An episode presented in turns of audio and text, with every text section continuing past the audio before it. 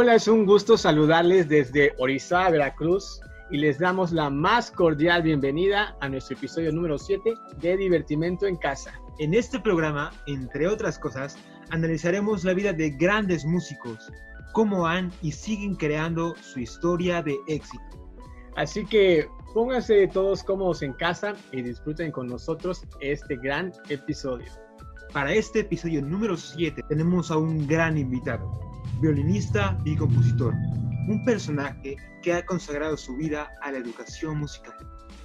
Démosle la más cordial bienvenida al maestro Ray Moro. ¿Qué tal? Mucho gusto.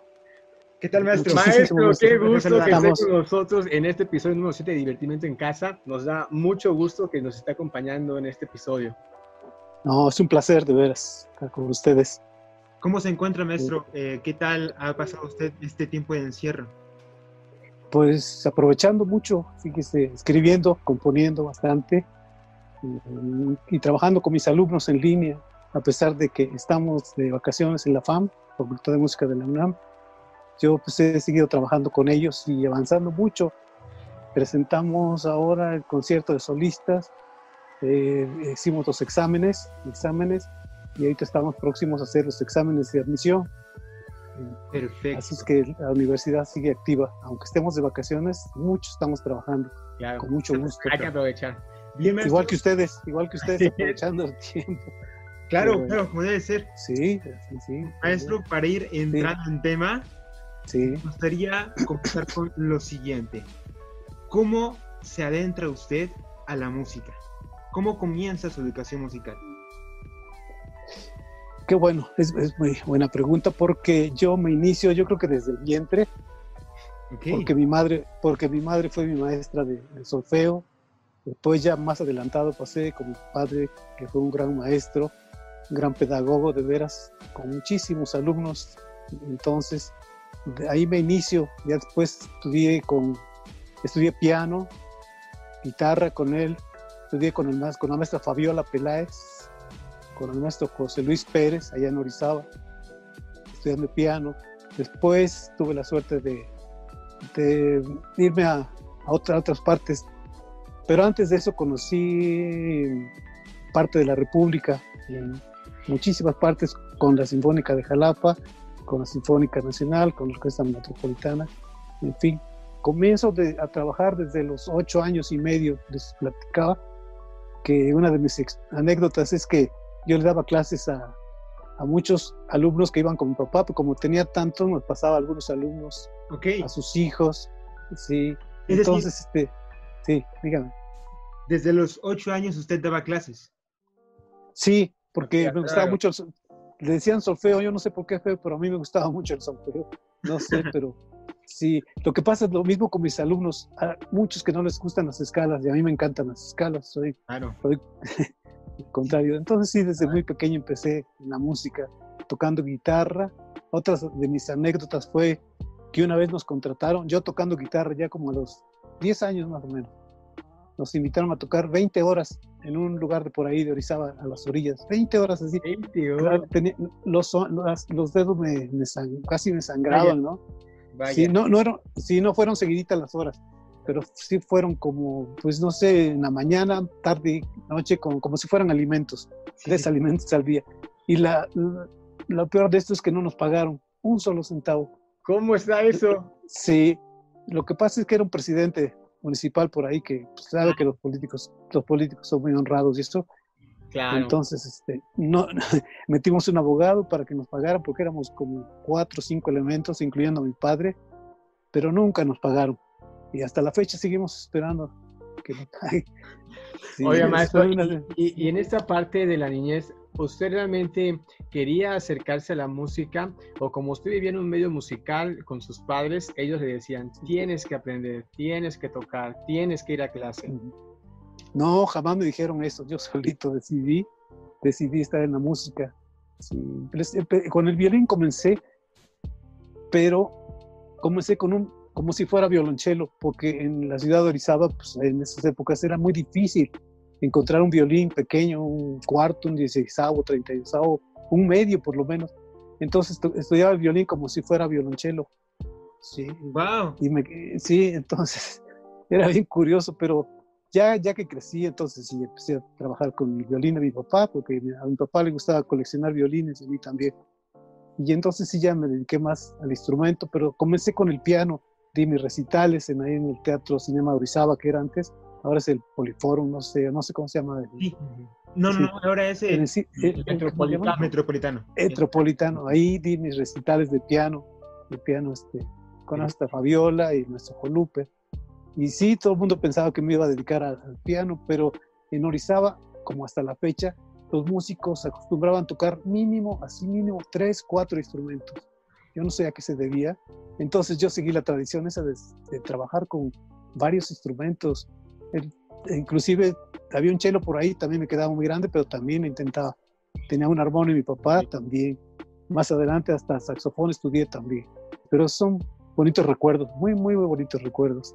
Maestro, ¿y recuerda usted ese primer momento eh, de contacto con la música cuando era niño? O sea... Sí, es que es, inolvidable, lo recuerdo por, por el canto. Mi, mi madre le gustaba mucho cantar, entonces yo no sé, pero me acuerdo mucho desde que tenía, qué sé, qué sé yo, un año, no sé, año y medio, dos y medio, no sé, pero me acordaba mucho de sus canciones, de su voz. Entonces me quedó muy grabado. A mí me gusta mucho la melodía, a pesar de que toco el contrabajo, bajo eléctrico, pero me gusta mucho la melodía, la armonía, no se diga. Pero recuerdo mucho las, canciones. Canción, esa canción que nos comenta, ¿la recuerda usted cómo va? Sí. Híjole, tengo, la tengo aquí.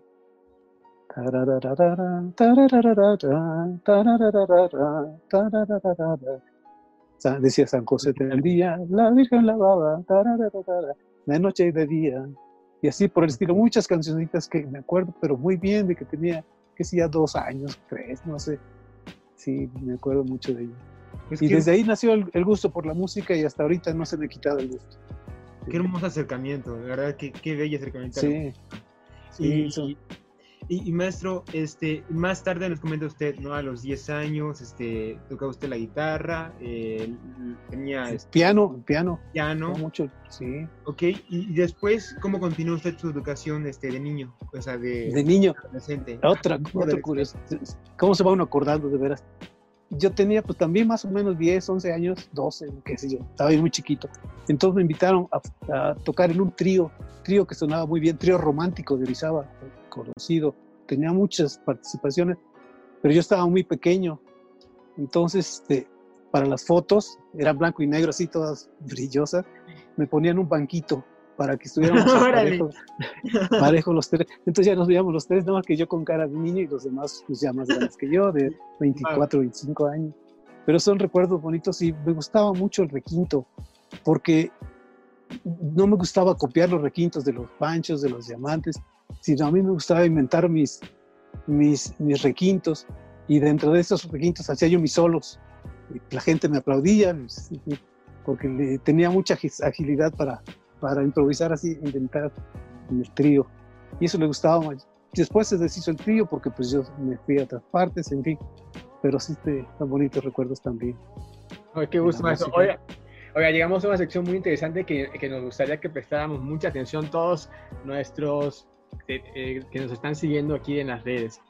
Eh, esta sección se llama el anecdotario. Maestro, aquí tendrá usted que contarnos tres anécdotas diferentes. La número uno es la experiencia más satisfactoria que ha tenido usted como músico, ya sea desde un inicio que nos cuenta a usted desde la niñez o ya en su vida profesional. Claro. La número dos, la número dos es alguna decisión crucial o decisión más crucial que haya usted que tenido que tomar en este mundo de la música. Y la anécdota número tres es la pieza, una pieza especial, la que a usted le traiga muy buenos recuerdos por algún concierto que dio, por alguna persona que alguna vez usted dedicó a alguien esta, esta pieza. Así que, ¿con cuál quiere empezar, maestro?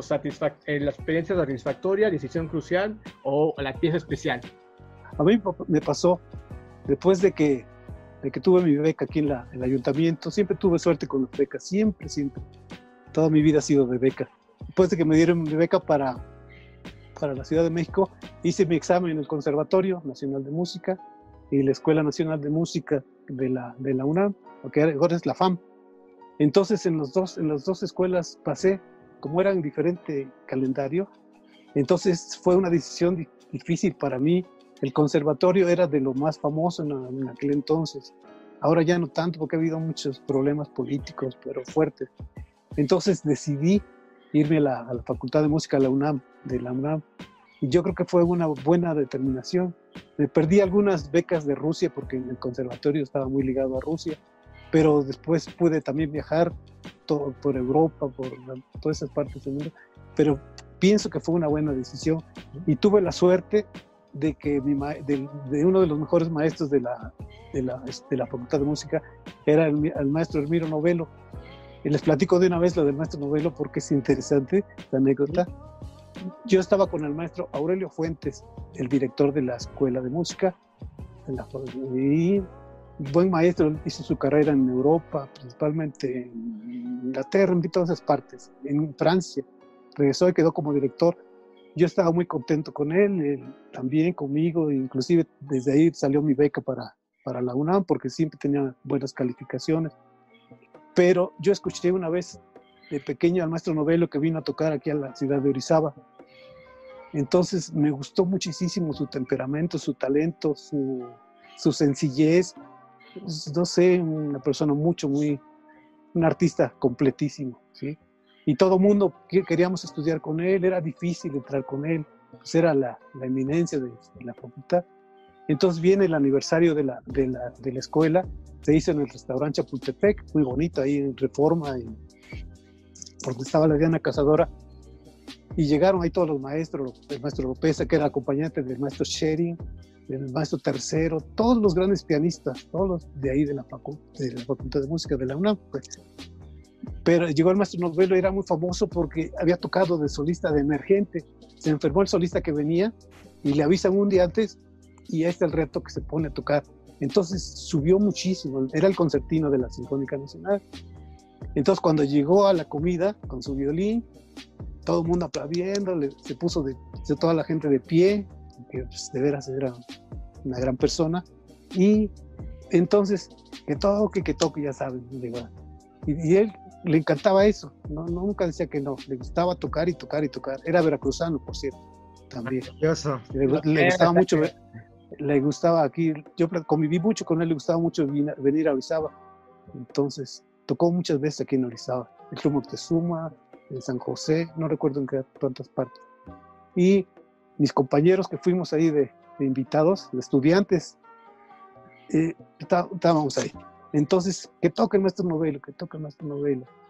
Y sí, saca, saca su violín y había un piano muy bonito, de cola, muy bonito. Creo que era hasta blanco el piano y el maestro esperando que alguien lo acompañara, ¿sí?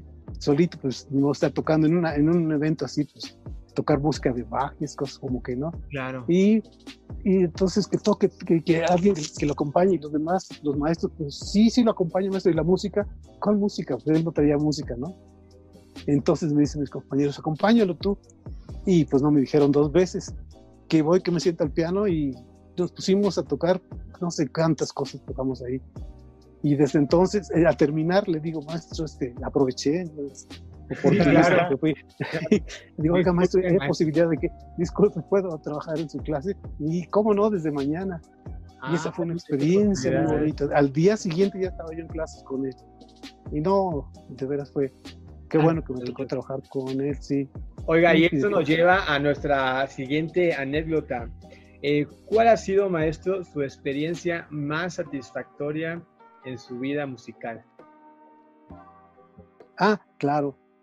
Inclusive, eh, son varias, ¿no? Estudiar, por ejemplo, en Argentina con el maestro Lisi, que fue alumno, que es alumno, que está activo, es alumno del maestro Yehude Menuji, uno de los niños prodigios. Sí, con él. Estudié en, Yakarta con el maestro Adidarma, que fue alumno de Heifetz. Esas fue, fueron mis mejores. Este, y estudiar con el maestro, y estudiar con el maestro Modelo, tuve clases de, composición con el, maestro Manuel Enríquez, los lo conozcan, Manuel Enríquez también. Y es una de mis satisfacciones, pero la mayor fue cuando tocamos con la Orquesta Sinfónica, eh, de la Facultad de Música el concierto para dos violines de Bach. Okay. El, maestro, el maestro Nobel y yo, y, e hizo que yo tocara el violín primero, porque él iba a tocar también con el maestro Schering en Europa. Entonces, y las críticas de los periódicos en aquel entonces fueron, pero muy, muy buenas. Inclusive decían que tocaba muy similar, que nos movíamos igual, pero pues no sé, todo fue. pero fue una, una, experiencia muy, muy, muy bonita. El público aplaudió muchísimo. Entonces. Oiga, y la, y la tercera anécdota, ¿cuál es la, la pieza especial en su vida? Y hay una, hay muchísimas de mis autores, pues Tchaikovsky me gusta muchísimo, Brahms, todo, pero hay una, una que yo le compuse al maestro Novelo antes de morir, antes de morir. Yo estaba, estaba en Oaxaca con la Sinfónica cuando nos avisaron que, que había muerto, entonces yo me quedé con mi, con mi música que le iba a entregar, regresando iba a entregarle la música para que lo tocara. A él le gustaba mucho la música gitana, le gustaba. Le, le, platico todo eso porque éramos vecinos y me invitaba a cenar, entonces lo vivíamos casi diario. Me gustaba mucho la música gitana, entonces dije, le voy a componer algo. Se lo compuse, pero ya no se le pude entregar. ¿sí? Entonces se llama Fantasía a Hermiro Novelo. Esta, esta música me la, la, la, van a tocar la Orquesta Sinfónica Iberoamericana. Si quieren después, después le paso todas las partes de orquesta. Claro. La toquen, ¿sí? Maravilloso. Porque hay música, música orizabeña veracruzana también, por Claro. él, que era veracruzano. Maravilloso, maestro. Sí. Ok, pues podemos pasar al siguiente punto. ¿Cómo comienza, cómo entra usted a la preparación profesional como músico? Pues yo creo que desde, desde estudiante tenía una beca y aparte eh, teníamos, como era yo el concertino de la orquesta, de la sinfónica, me daba un dinero extra la, la UNAM. Entonces yo pienso que desde ahí comenzó ya mi vida profesional. ¿sí? Ya después entré a, a otras orquestas, a la Orquesta Sinfónica Nacional Obrera también, que ya, ya, no, ya no existe. Eh, estuve también en la Orquesta Metropolitana, que éramos puros integrantes de la Sinfónica Nacional, los, los más jóvenes, que le decían la Orquesta Gerber porque eran los más jóvenes. Sí, que nos dirigía el maestro, el maestro Saloma. Inclusive una vez, no sé qué pasó, tuvimos un concierto y el maestro, el maestro Saloma no pudo llegar, no sé qué problemas tuvo. Y pues me, también lo mismo dijeron, alguien que dirija, y pues dijeron, pues Raimundo, que toca varios instrumentos, y, y pues tuvo que dirigir ahí en el mero concierto y salió bien, salió bien. Entonces, este, sí, y desde ahí comencé, después vinieron algunas giras, entré a la Sinfónica Nacional, pero llegó el maestro Lisi precisamente y me invitó a que hiciera la audición para, para la Camerata Bariloche de Roma. Entonces fui al Hotel del Prado, ahí se hacían las, las audiciones, ahí estábamos todos los violinistas, pero tuve la suerte de, de, que me escogieran para, para estudiar en Bariloche, Argentina, un lugar preciosísimo. Ahí conocí a muchos estudiantes brasileños, peruanos, uruguayos y argentinos, muy buen, buenas personas. Con, no sé, vivíamos muy bien, comíamos cinco veces al día, yo no sé por qué comen tanto. No, sí, de veras, este, muchos asados y, y, vivíamos a la orilla del lago, los búngalos, hacíamos nuestras las tardeadas ¿no? en la noche, porque tenía como playa, tenía como playa a la orilla del lago. Y e me acuerdo mucho porque me pedían mucho las mañanitas. Todos los uruguayos, colombianos, todos me pedían, oye, las mañanitas, bueno, las mañanitas. Pero yo aprovechaba para aprender, por ejemplo, la samba argentina, la samba brasileña, los, las chacareras, carnavalitos. Ellos me enseñaban en la guitarra y yo les enseñaba las mañanitas. Entonces fue un, un, intercambio muy, muy bonito. El cocinero era muy amigo, me prestaba su caballo para andar, en, porque era muy grande, los búngalos y tenía mucho terreno y las montañas así con nieve, mucho alpinismo, Increíble. muy bonito. Y esa fue mi, mi vida. Y maestro, este, y, y usted eh, cuando ingresa a, este, a la universidad a, para hacer música, ¿cómo es ese proceso? Pues hacer los exámenes, que, que, no son nada sencillos, hasta la fecha siguen siendo muy rigurosos los exámenes, pero tuve la suerte de pasar los exámenes y me, me da gusto porque hice el examen del conservatorio, en la, entonces pasé los dos exámenes, creo que iba yo bien preparado, me, me preparé bien. Entonces, porque tuve la suerte de que también fui a Jalapa fui a Jalapa y el maestro Luis Jiménez Caballero, que fue director de la Sinfónica de Jalapa, también violinista, no sé, yo creo que iba yo con mi mamá, le caí bien y me dio una, una beca para estudiar con él, para estudiar con una fagotista y por otras gentes. Entonces, e inclusive me fui de gira por, creo que eran dos meses, por todo el sur, del sureste, Pánuco, Tuxpan, Monclova, Matamoros, todo eso. Y, y, pues esa fue también una de mis experiencias. Sí. Ya después, ya después fue otra, otra, otra oportunidad de ir a, al extranjero, pero esta vez al oriente. Entonces, pues también voy. Allá fue donde más años estuve. Estuve más de cuatro años allá, viviendo, estudiando, viviendo, trabajando, estudiando, conociendo a muchísima gente, compartiendo con muchos músicos filipinos que son de lo, de lo mejor que hay por allá. Estudié con el maestro Reinal, la chica, eh, eh, eh, orquestación, orquestación. Me revalidaron mis estudios en la Unión de Músicos de Singapur. En fin, andaba yo por todas partes ahí. Oiga, Maestro, ahorita nos gustaría que nos terminara usted de contar esa experiencia que nos está diciendo de haber estudiado y trabajado en el Oriente, pero antes nos gustaría preguntarle, eh, en su tiempo de estudiante, todos pasamos buenas y malas experiencias. ¿Cuál fue su mejor experiencia como estudiante? Y pues fueron muchísimas. Sobre todo mis compañeros. Sí, mis compañeros, sobre todo cuando el Día de las Madres, aunque mi madre ya había muerto, el Día de las Madres era una cosa increíble, porque íbamos, este, e inclusive hasta piano llevábamos a la serenata, pero no teclados, no, no teclados, sino piano grande íbamos a las serenatas a darle a todas las madrecitas. Pero antes de eso nos íbamos a, este, a Chapultepec o a, a San Ángel, donde habían puesto de flores. Les tocábamos, una, les tocábamos una, una, pieza, dos piezas, y nos regalaban muchas flores para llevárselas a, las madres. Esa era muy, muy bonita. Íbamos con nuestro pianito, pianote. Escogíamos el más pequeño. ¿sí? Y esas fueron de las mejores experiencias. Y me decías de la mala experiencia. ¿Y la mala? En, la mala esa también fue tremenda. Porque, sí, porque en el 68, en la, en la escuela de música se inició el movimiento realmente porque el presidente de nosotros, el presidente de la mesa directiva, estaba muy ligado a eso, era de los, meros, los más fuertes del movimiento del 68. Entonces estábamos una vez en, cuidando, que cuidando la escuela, pero llegaron los gorilas. Los gorilas eran los, no sé, los, los malos, ¿no? Los, los que cuidaban al, al, rector y todo eso. Entonces nos escondimos, nos escondió el, el conserje, nos llevó hasta la parte más alta. Había una parte muy alta y quedaba, no sé, al precipicio realmente. Entonces a mí me dio mucho miedo y ya estaba yo a punto de, lanzarme cuando mis compañeros me detienen. También estaban así temblando porque pues, llevaban armas y todo, ¿no? La verdad es que eso no se sabe, pero una represalia tremenda. Entonces me detuvieron, pero yo ya estaba a punto de, lanzarme casi.